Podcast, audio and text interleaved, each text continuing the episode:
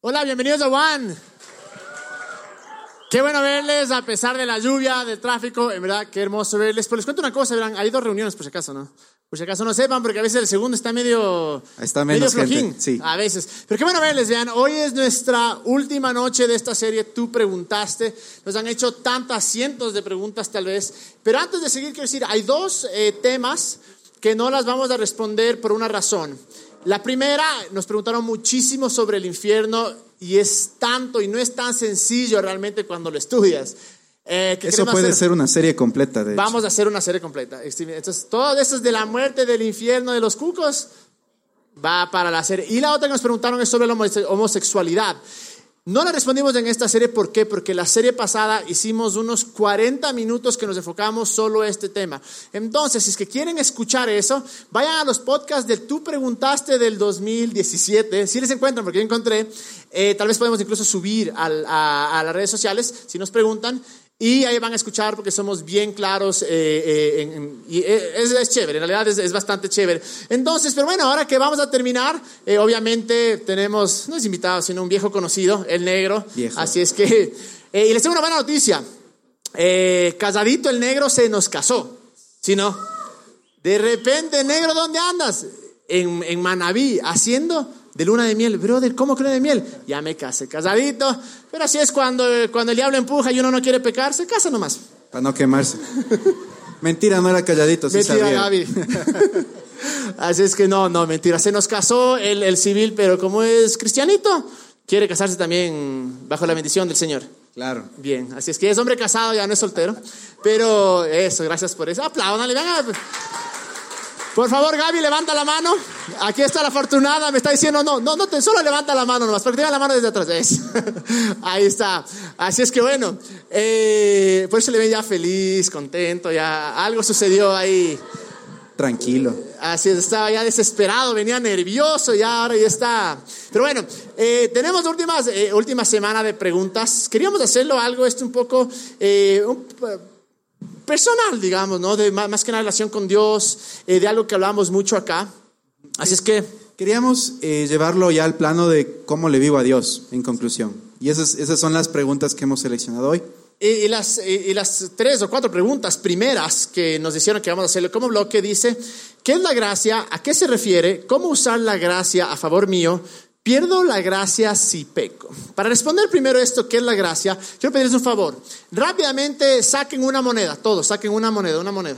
Rapidito, cualquiera, de centavo, de dólar, de lo que sea. Y dejen aquí adelante. No, mentira. traigan acá. Tienes. eh, yo, yo hago el ejercicio y no traigo. A ver. Entonces, ¿ya? Levanten su ofrenda. No, levanten su moneda. Ya. La gracia, esa es la mejor manera que, que, que puedo explicar la gracia y creo que me encanta hacer este ejercicio porque la gente me ha dicho, nunca me he olvidado desde que aprendí esto. La gracia es como una moneda que tiene dos lados, ¿ok? Para muchos, lo que hemos escuchado siempre de gracia es la parte del favor inmerecido, es decir, Dios te da lo que no te mereces, no te da lo que te mereces y te da lo que no te mereces, entonces, eh, y se queda así, pero si nos quedamos solo en ese concepto, es un poquito, no es completo la realidad. Entonces, la primera cara de la gracia, vean la moneda, la primera parte es, sí, definitivamente, favor inmerecido. Es decir, todo lo que viene de Dios es por gracia. No hay nada que yo pueda hacer para ganármelo, no hay nada que yo pueda hacer para merecérmelo, sino que Él en su bondad, en su amor, valga la redundancia, en su gracia, nos da. Pero la otra cara de la moneda de la gracia es habilidad. Es el poder y la habilidad de Dios que obra en nuestros corazones para hacer lo que no podemos hacer en nuestras fuerzas. Es por eso que es tan importante encontrar este concepto. ¿Por qué? Si uno se queda solo en el lado de que la gracia es la habilidad para hacer lo que no puedo hacer en mis fuerzas, se lleva este concepto a un legalismo tremendo. Porque es como ya tengo gracia, ahora tengo que nunca más pecar para que ahora sí me gane las bendiciones de Dios. Ahora, si me encuentro en el otro lado, que solo favor, digo, bueno, como tengo el favor, puedo vivir como me da la gana y nada me va a pasar, que es un concepto bastante equivocado porque eventualmente sabemos que si vives como te da la gana, no te va a ir bien. Entonces, cuando tenemos estas dos cosas, ¿qué es lo que hacemos? Decimos, este lado de la moneda es la habilidad de Dios que me empodera a hacer lo que no puedo hacer, me empodera a ser mejor, me empodera a amar, me empodera a seguirle incluso a Él. Pero mi relación y todo lo que tiene que ver conmigo y con Él es por gracia. Las bendiciones son por gracia. Todo es favor inmerecido, pero no queda ahí una vez más, viene a la parte de habilidad. Quiero leer dos versículos rápidamente. Eh, 2 Corintios eh, 12, 9 dice, cada vez Él me dijo, mi gracia es todo lo que necesitas eh, mi poder actúa mejor en la debilidad. Así que ahora me alegra jactarme de, mis debilidades para que el poder de Cristo pueda actuar a través de mí. Está hablando de la parte de habilidad. Por eso dice, vamos a pecar porque estamos en la gracia. De ninguna manera. Timoteo incluso dice, vean, ya que están en la gracia, no pequen. Ahora, el otro que está en Efesios 2, 8, 9, dice, Dios los salvó por su gracia cuando creyeron. Ustedes no tienen ningún mérito, pues es el regalo de Dios. Eh, la salvación no es un premio por las cosas buenas que hayamos hecho, así que ninguno de nosotros puede jactarse de ser salvo. Es decir, una vez más, todo que tiene que ver con Dios viene gratis, favor y merecido, pero al mismo tiempo viene ese poder que me dice, puedes vivir una mejor vida, de lo que hemos hablado, vivir en el reino, de iluminar tu mundo, es por su gracia. Es importante entender, devuelve la gracia, por favor. Ah, Te devuelvo la gracia. Es importante vivir y entender la gracia desde los dos conceptos, porque como dice el Cami, si yo solo lo vivo desde un lado, por ejemplo, lo vivo desde el lado de que es un favor inmerecido y ya, bueno, entonces puedo hacer lo que quiera, puedo hacer lo que me da la gana y sí, estamos conscientes que hay gente que abusa de la gracia. Hay, hay, hay, congregaciones, puede haber incluso grupos o gente que tú hayas conocido que dice literalmente, bueno, como Dios ya me salvó, ya me perdonó, yo vivo mi vida como quiera. Y, y no creemos que ese sea el concepto que Dios quiera que tengamos de la gracia. Y con eso creo que podemos irnos de la siguiente justo pregunta, que nos dice, ¿cómo usar la gracia a favor mío? Ya, entonces, para llegar a ese punto nada más es eh, ¿por, qué, ¿por, qué, decimos o por qué tenemos que entender que la gracia es, es un regalo inmerecido? Porque no podemos jactarnos de eso. No podemos decirle, mira Dios, qué bueno soy, mira las cosas buenas que hago, mira cómo doy dinero a los pobres, mira cómo ayudo, mira cómo le trato bien a mis papás, mira cómo tiendo la cama todos los días. Verás, Diosito, bendíceme, ¿no? ¿Por qué? Porque ya no vivimos bajo un pacto que esté basado, y esto vamos a explicar más adelante, que esté basado en lo que tú y yo hagamos, en, en, nuestras obras, en lo que bonito nos portemos o en lo mal que nos portemos, sino que simplemente de eso, es un regalo. Y un regalo, ¿cómo lo recibes? Simplemente dices, gracias, me llevo este regalo y lo voy a disfrutar. ¿Y por qué es la habilidad? Porque siempre en nuestra vida van a haber cosas que no vamos a poder vencer en nuestras fuerzas. Es, es ahí es donde nosotros debemos depender de Dios y buscar la dependencia de Dios y decir, Dios, en esta parte yo realmente ya no puedo, yo ya he hecho mi parte, yo ya he intentado, yo he creído y he orado, pero dejo en tus manos y dejo que tu gracia sobrenatural me ayude a pasar este problema o esta enfermedad o esta dificultad económica o esta situación en mi vida o en mi familia o lo que sea. Ahí es cuando entendemos que la gracia es esta habilidad en nosotros para poder hacer lo que nosotros solitos jamás pudiéramos hacer. Esto nos hace dependientes de Dios, nos hace que caminemos siempre en humildad diciéndole, Dios, tal vez no es lo que yo pueda hacer, pero es lo que tú puedes hacer en mi vida. Y, caminar en este constante reconocimiento de quién es Dios en nuestra vida nos mantiene en esta posición siempre de estar agradecidos con Dios, de estar amándole todo el tiempo, de buscarle a Él con todo el corazón. Entonces, eso es realmente vivir la gracia, es vivir un, una, un, un, una relación con Dios que nos empodera a hacer cosas bajo sus fuerzas y que no, hemos, no nos ha costado un centavo, que no es, no, es, no es por nuestra cara bonita o no es porque estemos diciéndole a Dios, mira, yo doy esto para que tú me des esto. Y, y es justo esto, porque yo creo que la gracia es tan grande que no es que puedes abusarla, usarla de más, porque es inagotable, pero sí se la puede mal usar. Es decir, el rato que digo, ¿cómo vale la gracia para mí, para hacer lo que me da la gana? Y sí, hay gracia, estás perdonado definitivamente. La, la, la, mente o la forma en la que ve Dios, te ve Dios no cambia porque él ya sabía que lo ibas a hacer. Sin embargo, anda y vive una vida desaforada y vas a ver que no te ve bien. Es, bien claro cuando Pablo dice, la paga del pecado es muerte. Es decir, nuestras malas decisiones, nuestra adicción, nuestros pecados eventualmente nos van a llevar a la muerte.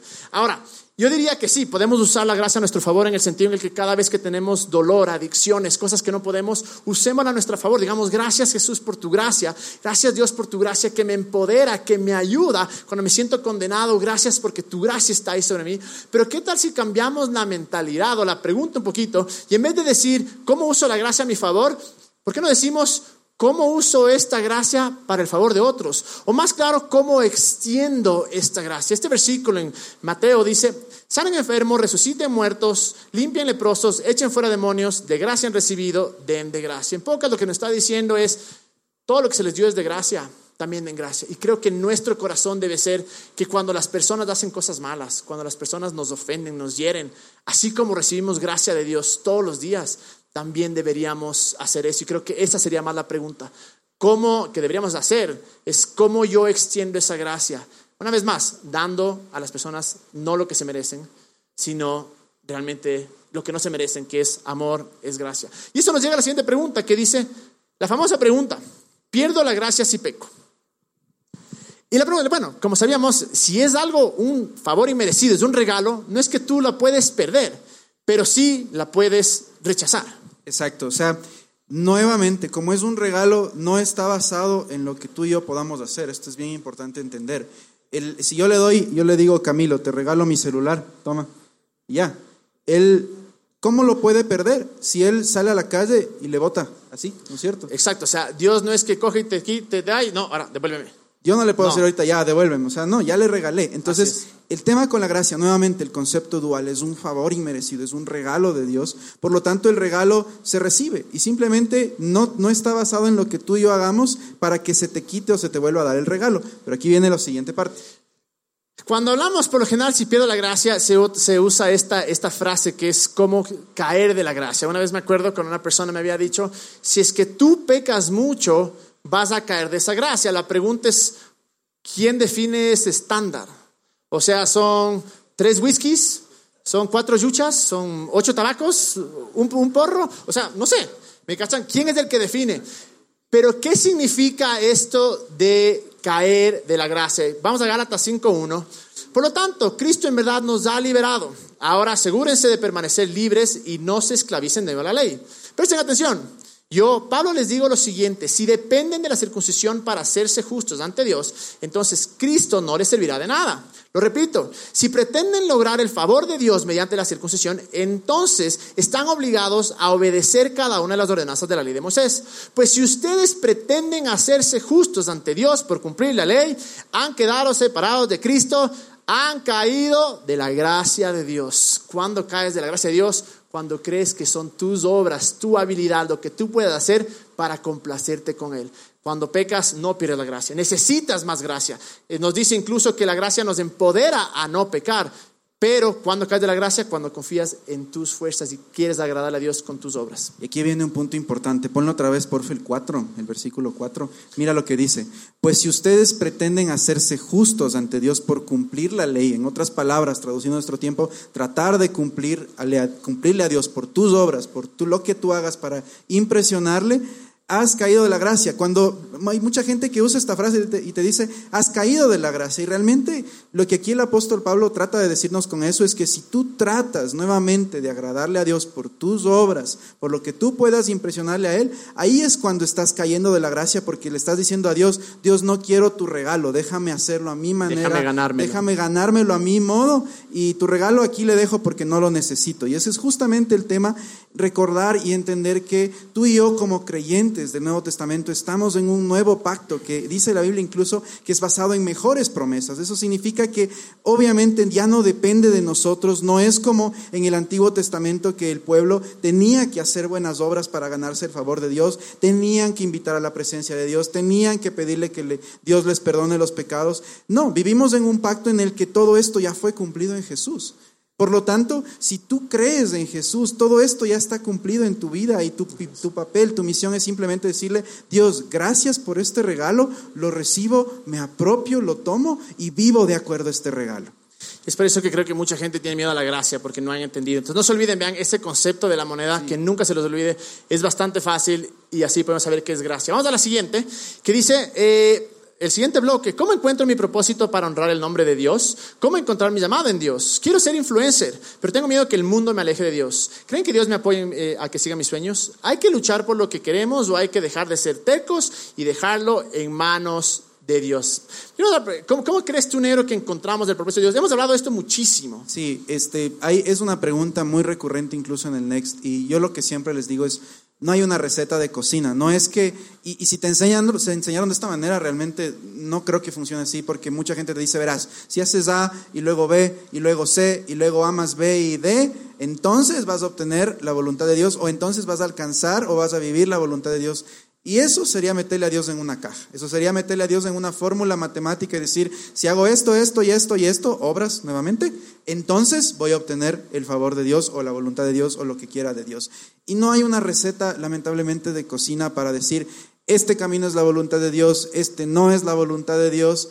Todo depende de, las circunstancias y de lo que estemos viviendo y lo que le estemos creyendo a Dios. Pero sí creo yo y creemos que hay muchas pautas o hay muchas cosas que sí deberían suceder cuando yo estoy buscando la voluntad de Dios. Por ejemplo, lo, más importante es que Dios te va a hablar y te va a mostrar a Jesús a través de la Biblia. El rato que tú empieces a leer y a entender la gracia, a entender el Nuevo, el Nuevo Testamento, a entender el Evangelio, que son buenas noticias, y tú le ves a Jesús a través de eso, tú vas a entender cuál es su corazón Tú vas a entender cuál era el deseo de Jesús con la humanidad, vas a entender por qué nos ama de tal manera, por qué quiere relacionarse con nosotros. Otra manera muy importante para entender eh, eh, cuál es el propósito de Dios o a lo que Él me está llamando es que siempre esto va a traer paz a mi corazón. Normalmente, si es que yo estoy en un camino en el que las cosas no andan bien, yo me voy a sentir intranquilo y tal vez algo no está bien y me siento como que algo no está algo está mal ahí. Yo creo que normalmente, no digo en todos los casos, pero generalmente Dios va a poner paz en tu corazón. Dios también va a hablar a través de amigos tuyos, tus padres o gente que está tal vez en liderazgo o cuidado de tu vida, tal vez pastores, tal vez un sacerdote, tal vez un amigo de confianza o tal vez un maestro esta gente que tú sabes que está en tu círculo de confianza en los que les puedes contar un problema y ellos te pueden dar un consejo. Dios también puede hablarte a través de esas personas o puede Dios hablarte a través de un mensaje, una prédica o un, podcast, qué sé yo, o, o algo que tú escuches, que tú hayas estado buscando y de repente, ¡boom!, esta es la confirmación. Entonces, como tú puedes ver, puede haber muchas señales. Pero realmente, solamente tú en el fondo de tu corazón puedes saber si en el camino en el que estás yendo está en el, en el centro del llamado y del propósito de Dios. Y, algo final que yo siempre creo en esta parte que, que ocurre es lo que dice en Romanos 12.2. Mira lo que dice. Sobre todo la segunda parte. Dice, no imiten las conductas ni las costumbres de este mundo. Más bien dejen que Dios los transforme en personas nuevas al cambiarles la manera de pensar entonces aprenderán a conocer la voluntad de Dios para ustedes, la cual es buena, agradable y perfecta. Y esta es mi conclusión. La voluntad de Dios siempre va a ser buena, va a ser agradable y va a ser perfecta. Dios no nos va a llevar a un camino que nos haga sufrir o que nos tenga intranquilos o que nos tenga en tristeza constante. Obviamente que en nuestra vida vamos a enfrentar pruebas y a veces hay que superar obstáculos y barreras, pero siempre, siempre el fin de la voluntad de Dios es un buen camino y un camino que disfrutemos y en el que podamos vivirle a Dios con tranquilidad. Y es justo lo que dice el negro, porque algo que sea la voluntad de Dios no significa que, como tú decías, vamos a encontrarnos pruebas, va a ser difícil, no va a ser necesariamente siempre fácil. Y ahí es donde la otra cosa, porque sí creemos que a través de lo que, de, la revelación de Jesús, porque sabemos que Jesús es eh, el, ¿cómo se dice? De funes, el, máximo todo de, de, Dios, es el que nos presenta quién es Dios realmente. A través de él podemos ver su voluntad, pero no nos dice la Biblia con quién te vas a casar, eh, qué carrera vas a coger, ¿me entienden? Entonces, ese tipo de cosas es ahí donde tenemos que ir profundo, como decías tú, la parte nuestra relación con Dios. Eh, y eso quiero, me, lleva a la otra parte que dice, la, parte del influencer, que me dice, eh, ¿creen que Dios apoya y siga mis sueños? Sí, creo. Ahora, eh, creo que por un, lado del cristianismo hemos hecho un Dios dictador, que traza una línea y dice, esta es mi voluntad para ti, y tú solo haces esto, esto, esto, esto. Si vos te mueves un poquito fregado a la de la voluntad de Dios. Exacto. Yo creo que la voluntad de Dios es mucho más grande. Yo creo que la voluntad de Dios está en un campo que tú puedes tomar decisiones, porque hay veces que Dios te va a decir por aquí, a veces te va a decir no por acá, y hay veces que vemos incluso como Adán, que le dice, tú escoge, haz lo que tú quieras. Ahora, obviamente basado en qué? En nuestro entendimiento de Jesús, en nuestra relación con Dios. Y hay unas cosas que yo siempre digo, digo, eh, yo creo que cada, no digo que todos los sueños que tengan esto de ley van a ser de Dios, pero estoy convencido que si un sueño que puso en Dios, ¿cómo saber que sí es de Él? Primero te va a apasionar, definitivamente te va a apasionar. Segundo, va a bendecir a otros. Dios no es un Dios egoísta, si ha dado, te ha dado algo y por eso decimos tanto ilumina tu mundo, porque creemos que ese talento, ese don, puede realmente transformar vidas. Ahora, si influencer hace que transforme vidas, perfecto. Si es solo para ti, para que te pongan likes, tal vez por ahí no va la cosa. Y número tres, tiene que ser imposible, porque si no es imposible, ¿y a qué me refiero? No digo que tiene que ser la persona más millonaria, tiene que ser el presidente, no, puede ser papá en la casa, puede ser mamá en la casa. A lo que me refiero imposible es que necesites de esa dependencia de Dios. Entonces, cuando nos dice, hay que luchar por lo que queremos o hay que dejar de ser tercos, depende. Yo no creo una vez más que siempre es la quiero hacer esto. ¿Y qué es lo que Dios quiere para ti? O sea, me desespera esa porque creo que tenemos que llegar al punto en el que realmente conocemos a Dios. Y este, este versículo en Salmos. Perdón, y aquí hay un punto. O sea, nuevamente es no hay una receta de cocina, porque en un caso puede ser sí. Si eres persistente, vas a alcanzar lo que has estado creyendo. En otros casos puede ser, no, por ahí no era y estuviste intentando algo que ni siquiera Dios te llamó a intentar. Y si vamos a Salmos 37, 4, dice, deleítate en el Señor y Él concederá los deseos de tu corazón. Hay una versión que me encanta que dice, y Él pondrá los deseos en tu corazón. Yo creo que mucho de la mediocridad que existe en el medio de los creyentes es justo esto. Que tenemos sueños, tenemos pasiones, tenemos deseos.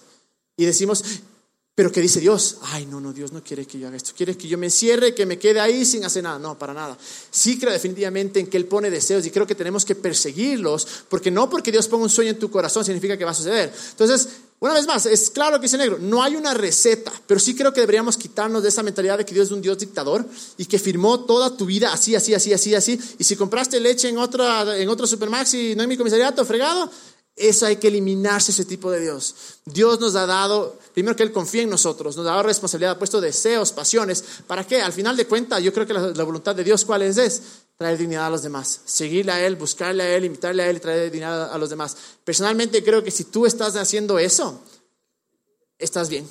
Creo que seas doctor, seas abogado, seas lo que sea, usando tus talentos, por ahí vas. Pero una vez más, somos bien enfáticos en esto. Volvamos a la fuente, a Jesús, a Dios, y digamos, ¿qué es esa cosa que pusiste en mi corazón?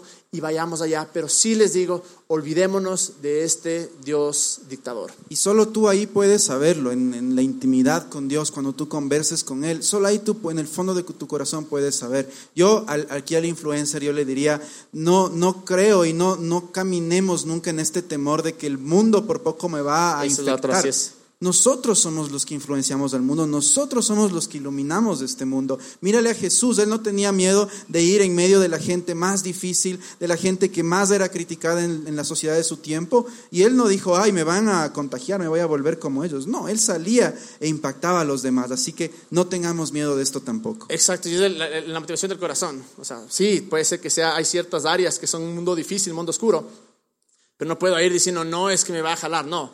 Obviamente, si siento que ahí es donde tengo que ir, tengo que confiar que Dios está conmigo y que yo puedo ser luz. Por eso, una vez más, ilumina tu mundo es para eso, no para quedarnos aquí en Juan, sino que para donde estemos, con nuestros panas, familia, trabajo, lo que sea, seamos una luz ahí. Y una vez más, bendigamos a los demás y sobre todo que glorifiquemos a Dios con nuestras acciones. Vamos al siguiente porque nos queda poquitito tiempo. El siguiente bloque dice, ¿cuál es el fin de las pruebas difíciles que Dios nos pone? ¿Qué quiere para nosotros? ¿Por qué Dios permite tanto sufrimiento? ¿Cómo encontrar paz aún cuando estoy sin trabajo actualmente? Sé que en este hay algunas perspectivas, algunas personas piensan que sí, que Dios es el autor del dolor, otras personas piensan que nada que ver, otros piensan que sí, puede ser y eh, que no es el autor del dolor, pero sí permite ciertas cosas. Negro, ¿en cuál tú te paras de estas opciones? Eh, yo siempre he enseñado que Dios no está en 100% control de este mundo. Hay este versículo que lo puse hoy, podemos verlo. Primero Juan 5, 19, por favor.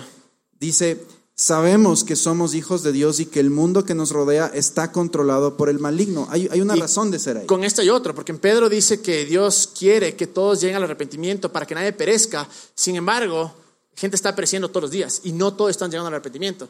Quiere decir que si estaría Dios en control y sabemos que esa es su voluntad, si todo lo que Él quisiera pasara, todos llegarían al arrepentimiento. Exacto, y eso no, no sucede.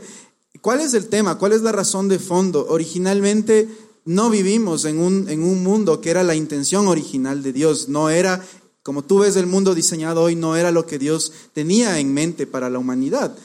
El mundo tendía a ser casi perfecto, perfecto. No había cataclismos de terremotos, inundaciones, hambrunas, injusticias, etcétera, etcétera, etcétera. El hombre entregó este dominio al enemigo. Y, esa es la razón por la cual vivimos en un mundo que no está controlado por Dios, por lo cual suceden accidentes, suceden desgracias, cosas malas nos pueden pasar.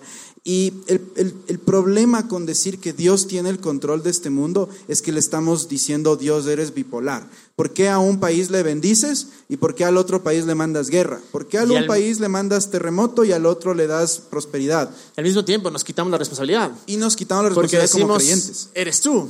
Y con esa parte, ahora hablando un poco de sufrimiento, es, yo también estoy contigo, negro, no creo que, que Dios es el causante de sufrimiento, como dice, ¿por qué permite tanto sufrimiento?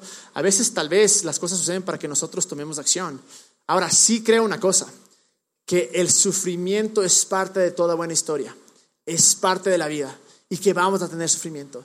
No sé si es que Él permite todo, Personalmente no sé tal vez permite ciertas cosas. Lo que sí sé es que a veces es que no pasamos por este sufrimiento, no vamos a aprender o no vamos a, ¿cómo se llama?, a apreciar ciertas cosas. No quiero decir que Dios es el que te manda, te voy a dejar sin pies, te voy a quitar a tu hijo, te voy a matar a tu papá. No, nada que ver. Pero sí creo que parte de la vida que nos va a ayudar a crecer para muchos de ustedes y para muchas personas de afuera fue el sufrimiento lo que les llevó a cambiar de mentalidad. Lo que sí estamos diciendo es que vamos a sufrir. Jesús dijo, van a haber tribulaciones. Pero es ahí donde tenemos que confiar en Dios y tenemos que creer lo que dice en, en Romanos. Dice que todas las cosas obran para bien, Romanos 8:28, y sabemos que Dios hace que todas las cosas cooperen para el bien de quienes lo aman y son llamados según el propósito que Él tiene para ellos. Entonces, es ahí donde tengo que creer que aún a pesar del sufrimiento, que creemos que no lo mandó, lo permitió, no sé, pero sé que a pesar de eso Dios puede hacer un milagro y puede hacer algo hermoso de la tierra, del polvo, de, la, de la ceniza, puede hacer algo realmente espectacular. Y me lleva a la siguiente parte que nos dice cómo encontrar paz aún cuando estoy eh, sin trabajo actualmente.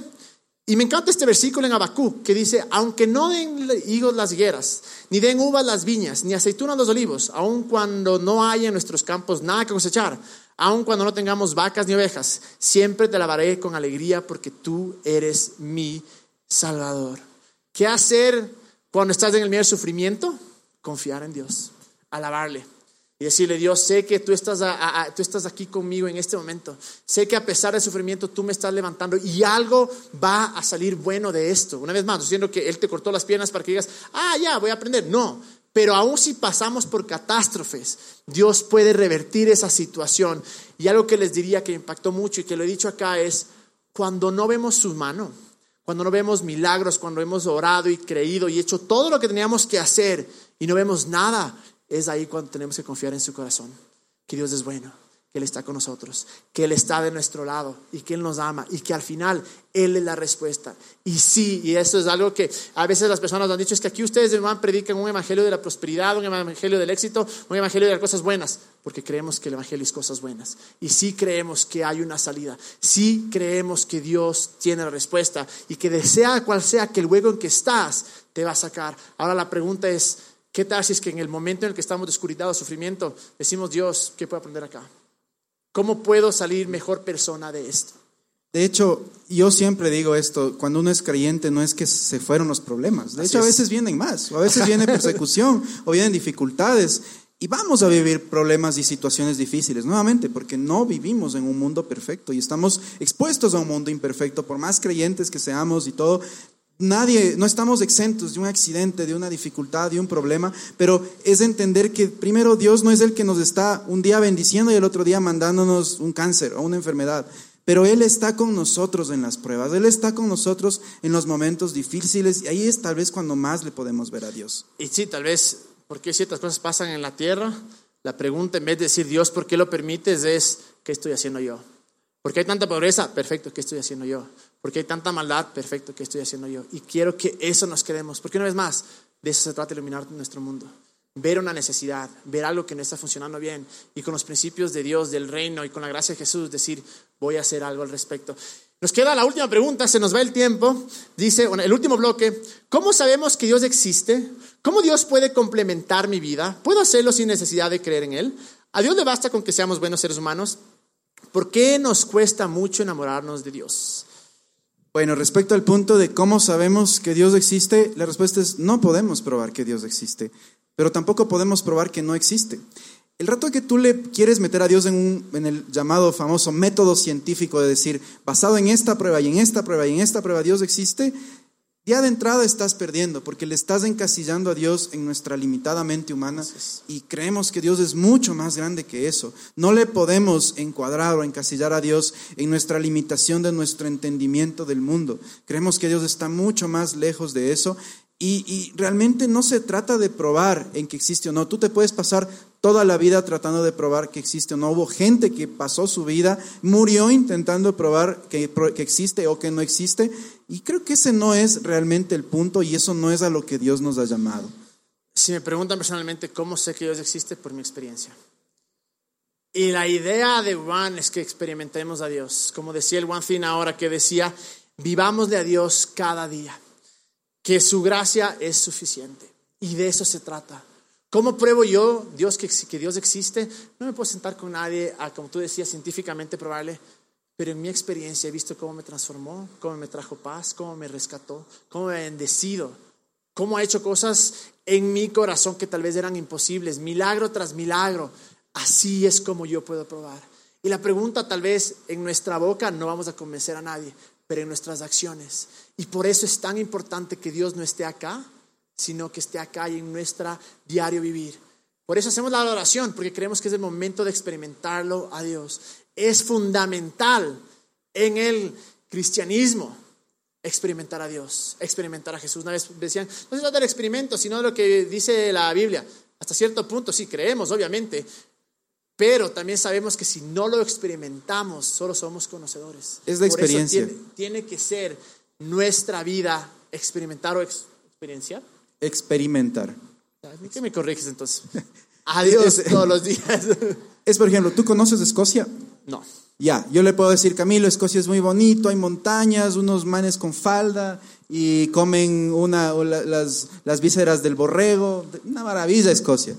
Pero yo le puedo pasar contando de qué es Escocia, pero si él no va y lo vive, lo experimenta y pasa y se muere de frío y se pone la falda, no, lo va a vivir realmente y es lo mismo con Dios. Y si no prueba el whisky, diga. O, un whisky, sí, un tour ahí con Jack Daniels, no con, con Johnny Walker. Ah, no sé. Y Igual es con Dios. Yo te puedo decir, sí, Dios es increíble, Dios es esto, Dios es el otro. La Biblia dice que Dios hace esto y la Biblia dice que Dios es aquello. Pero realmente el que lo tiene que vivir es tú. Nadie más, nadie te puede dar viviendo la experiencia con Dios. Y solo ahí tú te vas a dar cuenta si realmente Dios es real o no. Y es lo que siempre decimos acá. Si tal vez tú eres ateo o tú llegaste sin creer realmente en Dios mucho, te decimos, ven, no importa si eres ateo, no importa si no crees. Dile a Dios, quiero conocerte, quiero saber si realmente eres real y te aseguro que vas a vivir una experiencia con Dios. Y la siguiente que decía, ¿cómo Dios puede complementar mi vida? ¿Puedo hacerlo sin necesidad de creer en Él? Complementar en qué sentido la realidad. Ahora sí, hay muchas cosas que puede hacer, hacer sin Él. Hay gente que es atea, que no confía en Dios, que no cree en Dios, he hecho muchas cosas.